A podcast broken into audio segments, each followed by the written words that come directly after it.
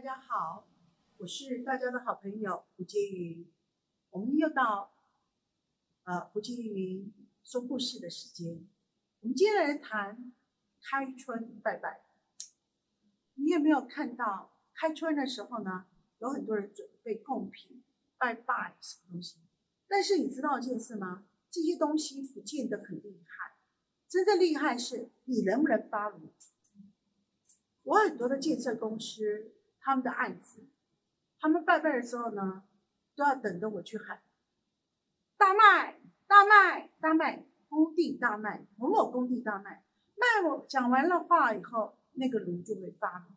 今天讲个故事给大家听。有一次我在主持的时候呢，主持一半的时候呢，神明到。神明到的时候，他告诉我，我的经验告诉我，神明只能停留三到五分钟。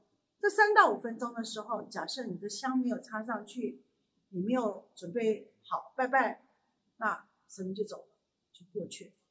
那时候呢，我就说赶快就结束，就说啊，赶快插香。大家插完香，香一插上去以后，马上就发炉。就你知道这件事吗？这个工地前前后后。换了好几手卖，做建设公司，剩下四十五户，而且呢，这四十五户呢都是七十平跟八十平的大房子，在台北县，而且是一个某某区域。我告诉大家，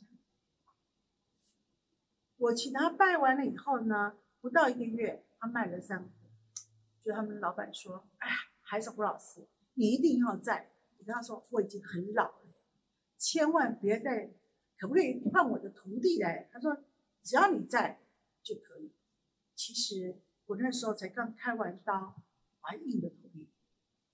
所以呢，你的香炉能不能发炉，这就是你能不能找对命理师帮你选好时间。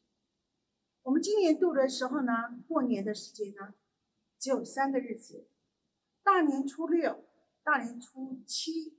还有一个大年初九这三天是开始的时候，那你会不会去选这天这三天？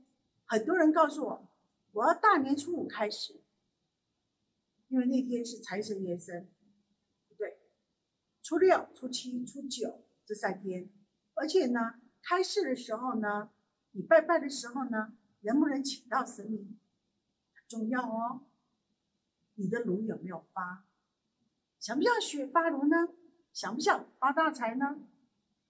记得香插上去，过一会儿能发炉才有效。所以，我走到全世界，走到哪里，只要我主持的时候，记得一定要发炉，恭喜发财，万事如意。所以一定要发炉哦！拜拜。